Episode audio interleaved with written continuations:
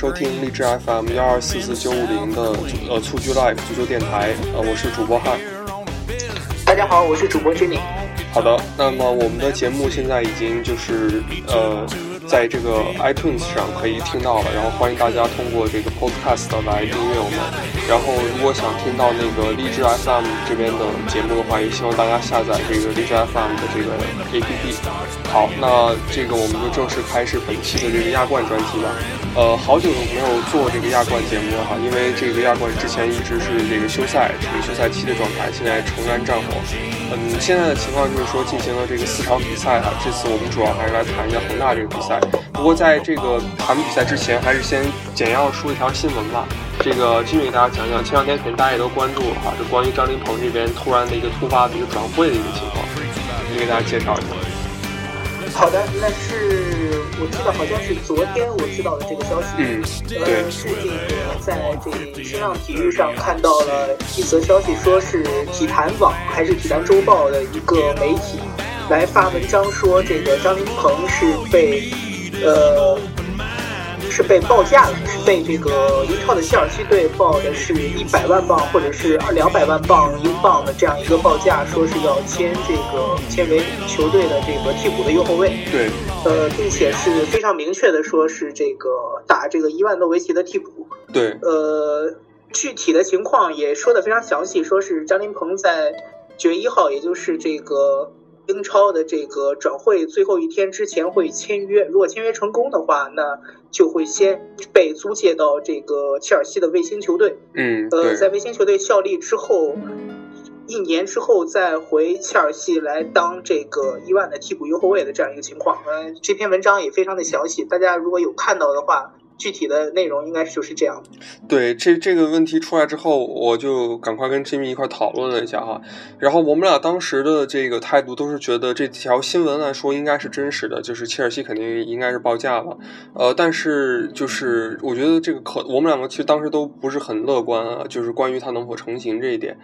嗯，可能基于几个原因吧。然后第一个原因就是说这个劳工证的问题，因为大家知道英超现在修改了一下劳工证的这个要求，然后因为国足的排名是在这个世界排名五十之后嘛，然后这样的话就是他不能直接去踢英超，他得先租借到一个这个欧洲球队，呃，然后先踢一年时间，然后才能回到切尔西。然后这就可能跟这个报道里说的说给利万打替补，就而且这么明确说了就是要做一个主要的一个替补人选，可能有出入哈。呃，感觉。可能不是非常符合。呃，另外一点就是这个广州恒大这边的态度。对。呃，这两边的话，一边是切尔西，切尔西对其实我们看，昨如果是昨天有正式报价的话，那么离九月一号其实也一直有四五天的这样一个时间了。对对。那么在这么短短四五天的时间里，就像汉所说的，要。完成这个劳工证的这个发放，另外就是还有存在之前的一个审核的问题。嗯，呃，因为这个目前中国队的这个排名是不在英超规定的这个前五十名之内的。对，呃，他也不像之前签约高价签约热刺的孙兴民一样有这个五大联赛的非常稳定的出场时间。嗯，他是在这个中国联赛效力，所以说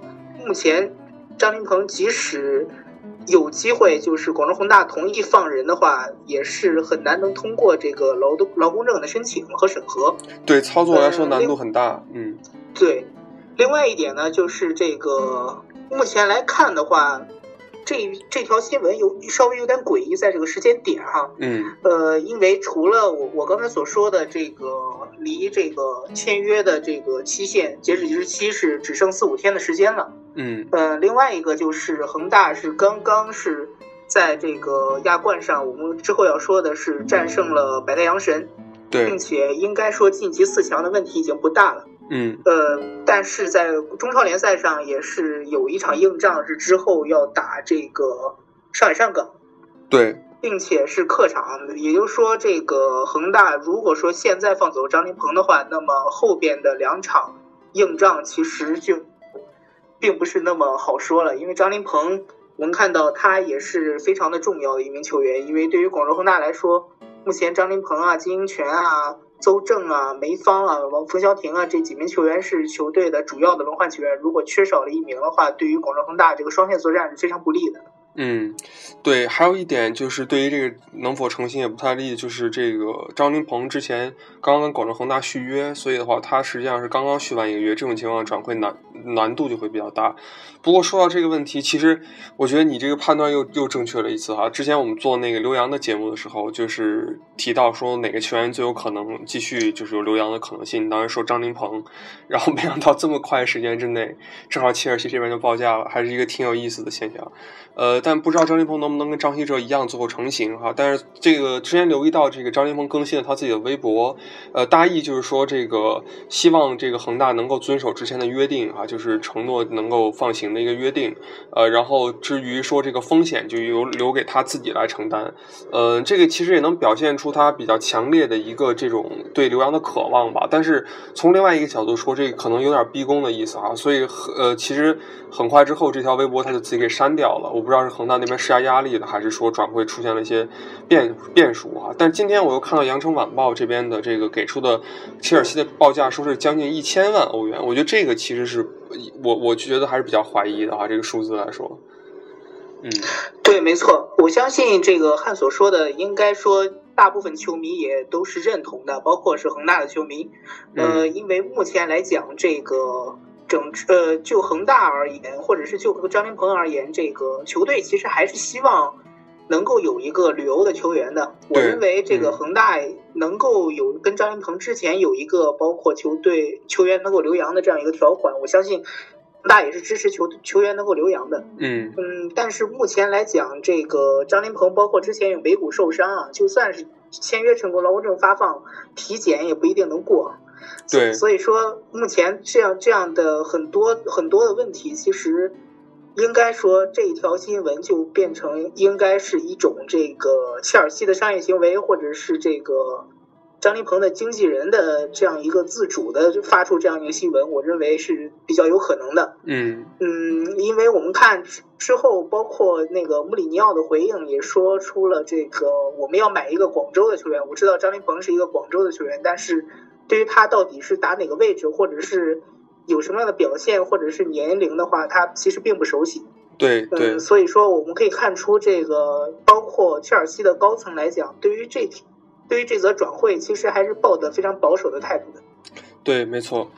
好，那么我们就继续跟进一下吧，到时候再看看有没有什么新的动态，然后在之后的节目里跟大家继续聊。好，那我们就回到这个正题哈，这亚冠的四场比赛，呃，你先给大家简单介绍一下这四场比赛的一个赛果吧。好的，好的，在这个亚冠，我们知道是八月二十五号、八月二十六号打了整整的四场比赛。嗯嗯，在二十五号打的一场比赛当中，百代阳神是主场一比三输给了广州恒大。对。那么二十六号的三场比赛是阿尔希拉尔在主场四比一战胜了莱赫维亚。嗯。这个全美现代是主场零比零平了大阪钢巴。嗯。呃，德黑兰石油是主场零比一输给了这个迪拜的阿赫利。嗯。对。好，那我们就先从这个广州恒大着重来谈一谈吧。这场比赛，嗯，我们两个都看了哈。这个简单来说就是，呃，第一个进球是这个呃黄博文在上半场的时候的一个开出任意球，然后对方的这个铃木铃木大辅应该是想就是解围，然后但是出现了一个乌龙球的情况，就自摆乌龙了。然后之后的话是在这个上半场。呃，快结束的时候，应该是这个保利尼奥轰出了一记这个非常非常精彩的世界波哈，呃，一个超远距离的一个任意球，然后几乎是无解的，守门员没有做出任何反应，然后最后就是打进了，然后再之后就是这个呃，应该是郜林吧，应该是郜林的一个头球，呃，当时是对郜林的一个头球，但可能呃后来赛后看的话，可能会有越位嫌疑哈，呃，然后这样的话就是这个三比零领先，然后最后是白太阳神这个。呃，扳回了一球，呃，最后是三比一。但这场比赛从结果上来看是非常呃非常是呃顺利的吧，应该讲，就是三比一在这个客场拿到了这样的一个情况，然后还有三个客场进球。我觉得基本上来说，其实这个恒大下下个回合的这个进击可能性就大大增加了。呃，然后的话，其实说到百太阳神跟恒大不能算老冤家哈，但是确实是也交手过很多次，呃，总共有这个四次交手，然后恒大三胜一平，保持不败，是一个非常好的战绩。然后大家可能最熟悉的应该是这个一三年的时候，当时在这个亚冠半决赛的时候，恒大是两回合八比一的比分 淘汰了白太阳神，然后也创造了一个这个两回合最大比分，嗯，就是亚冠，我指的是亚冠的一个最大比分。呃，然后所以的话，这场比赛你觉得恒大这边跟呃这个上一次打亚冠，也就是这个还是还是卡纳瓦罗时期那支恒大比，有没有什么比较明显的变化呢？嗯，我相信汉所说的这个百内奥变化来讲是应该说是有一定的变化的，包括这个。卡纳瓦罗呃不是卡纳瓦罗当时的用人的话，还是以这个高拉特为中锋，嗯，呃，以高拉特的这个个人能力在前场作为一个牵制。对。那么，呃，斯科拉里本场比赛的话，他的这个阵容的这个调整和他的阵容的安排，其实还是以这个雷伊尼奥作为这个轴心。嗯。那么，新援也是，呃，夏季刚刚是转会到这个广州恒大。对。那么。他的嗯，他这名球员他的实力上，这场比赛也是非常显著的非常明显。他是这个防守的抢断成功率是百分之百，这场比赛，嗯，呃，并且他在进攻上还有一个非常惊世骇俗的世纪波，嗯，对，所以说本场比赛他应该是广州恒大队发挥最好的球员，嗯。那么除此之外呢，我们看防守方面，斯科拉里做的这个安排其实是非常地道的。嗯嗯，他在这个防守方面派出了三后腰啊，保利尼奥、郑智和黄博文。那么这三个后腰，包括这个我们发我们发现，在这个上半场的时候，还有郑龙作为回撤的一个点。嗯嗯，也就是说，他在这个中场的第一道防线是四名球员啊，三名后腰加一名前卫。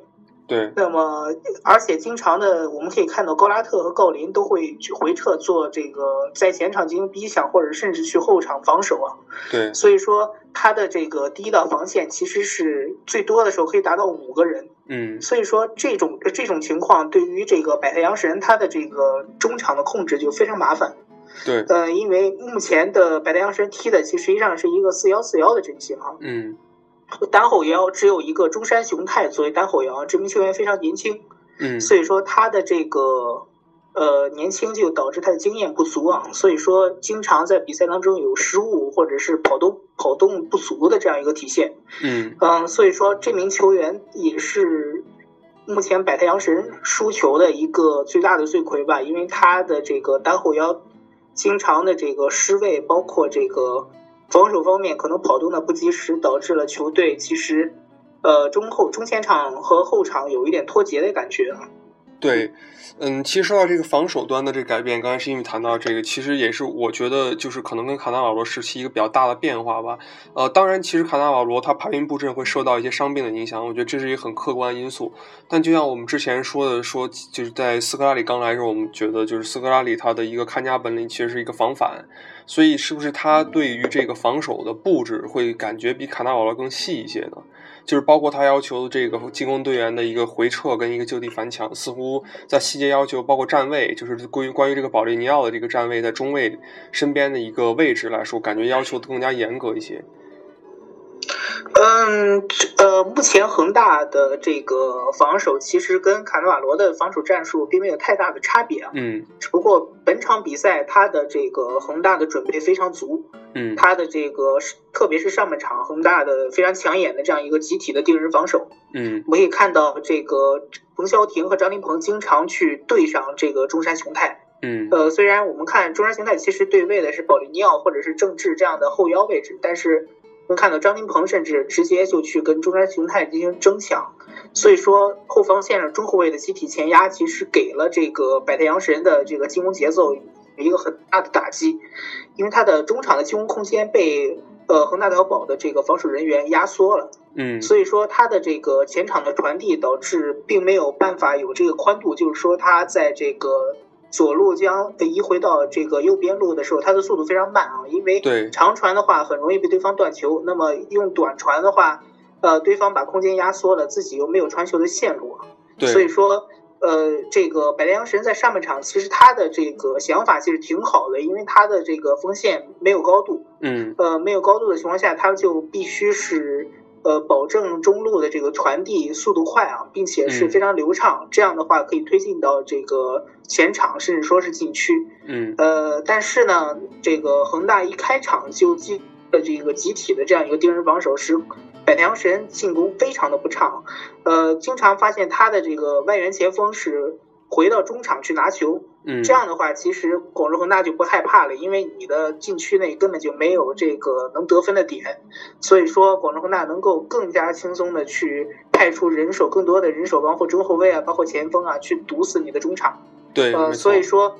呃，百太阳神在上半场其实是被这个斯科拉里提前准备的这个战术所压制了。嗯。对，其实像这场比赛还有一个比较直观的感觉，就是百良神的两个边前卫和这个边后卫之间没有形成很好的连接，就这个被掐断了。然后经常能看到这个边后卫想带球突破和寻求跟边前卫做一个这个配合的时候，经常会出现直接就传丢了，或者说被抢断的这种现象。其实这个对于日本球队来讲，一般就是强调一个控球率跟技术类型的这种球队来讲，不是特别常见。但确实是因为恒大这场比赛，像刚才志女说，在防守端做的是。很扎实的，并且有很有准备，所以就把这两个边路掐断了。那这样没有速度优势的话，就靠中路打不进去，就造成了整场比赛一个比较失控的情况吧。嗯，其实感觉从风格上来说，是不是这个恒大相对打日本球队的时候，会比打韩国球队的时候优势更明显一些呢？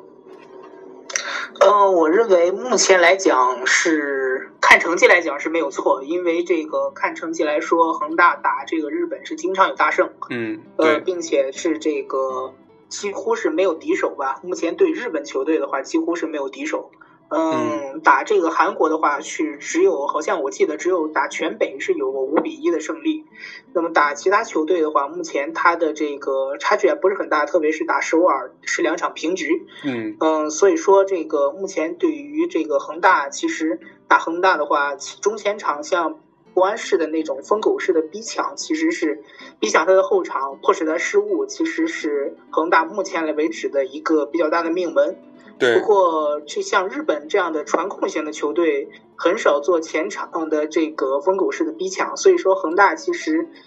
打防反来说，其实并不怕这个日本的球队。这个这个比喻很形象，风格是。就其实那个韩国球队感觉都有这个特点。之前那个全北的比赛，其实也是能感觉，就是他的那个高位逼抢，就真的是跟刚才那个形容的一样，就感觉不知疲惫的一直在跑。然后他，但他其实也未必能够就是撑满全场的吧。但是他可能前四十五分钟就把你的整个节奏给你打乱了。然后这样的话，可能是一上来像我们之前说的这个全北，就是先二十分钟看有没有可能偷你一个。一旦偷了你一个之后，你就被迫往外压，一压出来之后就又能被对方打反击，就是陷入一个比较死循环的状态。所以这个确实韩国球队它有这个方面的特点嘛。然后再说最后一个，就是这场比赛一个小花絮哈，这个你你肯定也留意到了，这高拉特中间是不能被要求进更衣室的啊，是因为之前的一个处罚，也是一个挺奇葩的一个现象。嗯。哦，这个这个我倒是没大注意啊。啊，这当时是啊，那那可以简单说两句，就是当时是那个上一场比赛嘛，就是这个打城南那场比赛，高拉特不是打进两个进球嘛，然后帮助恒大取胜了。呃，但那场比赛之后，他被评为最佳球员，但是不知道具体什么原因就没去参加赛后发布会。然后最后这边这个亚足联就罚了一个，给了一个判罚，要求是他不能够进入更衣室，在中场休息的时候。所以，就是一个非常很挺奇葩的一个判罚。这个，然后所以这场比赛他就只能在这个替补席上坐着，中场休息的时候。哦，哦，我这个我还真是不清楚，因为中场的时候我一看数据，这个百太阳神队零射门，虽然获球率大幅领先恒大，但是呃上半场根本就没有射门，所以我那个。当时直接切了是吧？到那个什么这个格拉特的这个问题了哈。对，当时是非常非其实是非常开心的，对于恒大的这样一个出色的表现啊，也是非常骄傲。所以说也没有管这个 格拉特当时的这个出现的问题。嗯，好，那简单我们来。嗯，看一看这个另外几场比赛吧。因为西亚这边的比赛我没有找到录像哈，所以的话就不多说。然后东亚另外一场比赛，这个呃全北是零比零主场跟这个大阪战平了。嗯，大阪还是一直表表现的比较强势，在这个亚冠的里面。然后这个全北是淘汰了国安，当时那场比赛踢得很漂亮啊。这两支球队踢成一个零比零的平局，你觉得出乎意料吗？呃，我认为本场比赛其实是这个大阪钢巴占据了一定的优势。嗯，呃，这个看了这场比赛之后，发现这个如果说钢巴能在主场来取胜这个全北的话，其实还是有这个呃晋级的这样一个希望。嗯嗯，但是目前来看的话，可能性可能比较小，因为这个全美现在它的这个夏季的这个转会幅度是非常大的。嗯我们一看它的这个呃引进了包括里根狗啊、威尔金森啊很多球员，虽然是走了这个埃杜啊这样的外援前锋，对，呃，不过锋线上有这个李同国，呃，还有这另外一名我们这个目前还没有这个呃中文翻译的这样一名外援前锋啊，所以说。呃，我我们也不太清楚他到底是这个什么样的来头，嗯。呃，不过如看的话，这个呃全美现代的这个打法还是跟之前是完全一样的，呃，嗯主要是呃前场的逼抢，然后这个呃非常不懈的体能啊，他的这个跑动其实是非常呃幅度比这个大马钢巴要大很多，呃，嗯但是呃这个传递方面可能是因为引进了不少新援吧，还是有一定的失误的。对，其实说到大阪这边的话，这个他在这联赛战绩其实并不是非常好哈，近六轮只赢了两场比赛，然后他现在是排名第四位，但是已经跟这个排名低的浦和红钻拉开十一分的差距了，所以从他联赛方面讲，其实压力还是蛮大的。然后身后的话就有这个鹿岛鹿角的这个追赶，仅差了三分，呃，鹿岛是四十一分，然后所以的话，其实他本国联赛的这个给他的压力确实会很大。嗯，你觉得如果这两支球队哈进入进行下一回合的比赛的话，你觉得这个哪一支球队获胜的可能性还是更大一些呢？嗯，如果让我看的话，我就根据这个第一场比赛的这个赛果来分析的话，嗯是这个正面现代如果在客场只要是进有进球，并且是能打平，他就能晋级。对那么大阪钢巴实际上只有一条路，就是获胜。对，呃，以目前大阪钢巴在主场，其实它主客场的这个亚冠的战绩差不多。嗯呃，我们看这个打这个富力就知道了，虽然主场输了，但是他客场赢的，呃，这个是大比分获胜，赢对得非常明显。对，所以说，对于这样的球球队来说，他的这个主场和客场的这个呃感觉并不是一样。嗯呃，其实发挥都差不多，虽然感觉不一样，但是发挥其实都差不多。呃，对不过全美现在就不一样啊，全美现代这种这个防反的方式在客场其实特别吃香。嗯呃，我们看之前恒大这个亚冠决赛打首尔就能看出来，虽然是场面上占很大的优势，嗯呃，是我们看比分上完全不占优势啊。嗯呃，经常是打到最后被对方偷了一个，然后就非常紧张了，包括球迷啊，包括教练，包括球员都非常的紧张。对，没错，嗯，所以说，呃，所以说这样的情况其实还是有可能发生的。所以我认为，虽然是全美现在更有可能晋级，但是对于恒大来说，还是希望那个大阪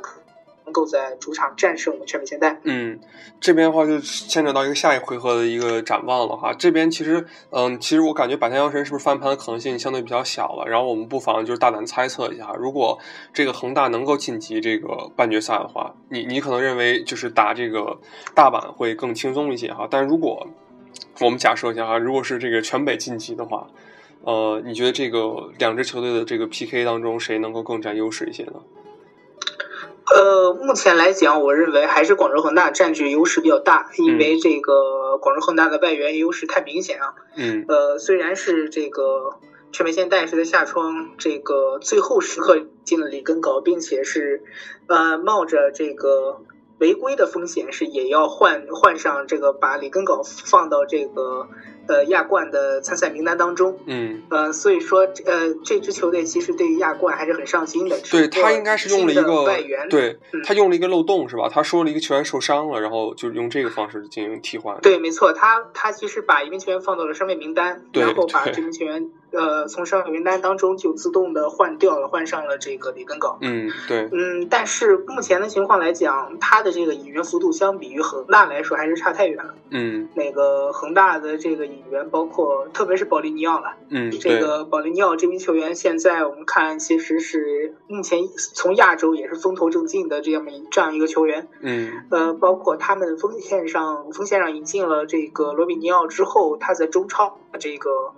呃，球员的上场压力就减小了。对，没错，没错。呃，包括这个高拉特，其实也不用上场时间太多，因为这个罗米尼奥如果打出这个水平来的话，高拉特其实有可能有些时候都不需要上场，只需要准备这个亚冠就可以。对，嗯，所以说目前的来看，其实这个广州恒大队还是占据一定的优势的，只不过可能之前的这个打韩国队，其实优势可能不太明显，不过。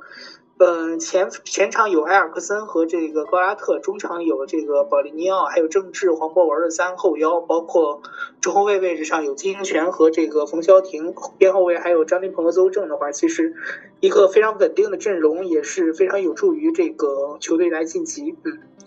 对。好，那我们聊了这么多的话，就是继续到时候亚冠重新比赛后，我们再继续关注一下这个恒大之后走势，也希望恒大能够顺利进决进军到最后的这个东亚期的决赛哈，甚至再一次这个问鼎亚冠。好，那这个呃，感谢大家收听我们本期的节目，呃，这里是蹴鞠 Life FM 幺二四四九五零，呃，欢迎大家订阅我们的这个频道，呃，我是主播汉，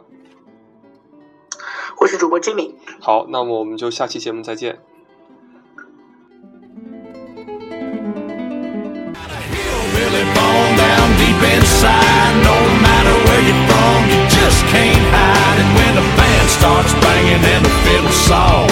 You can't a heart.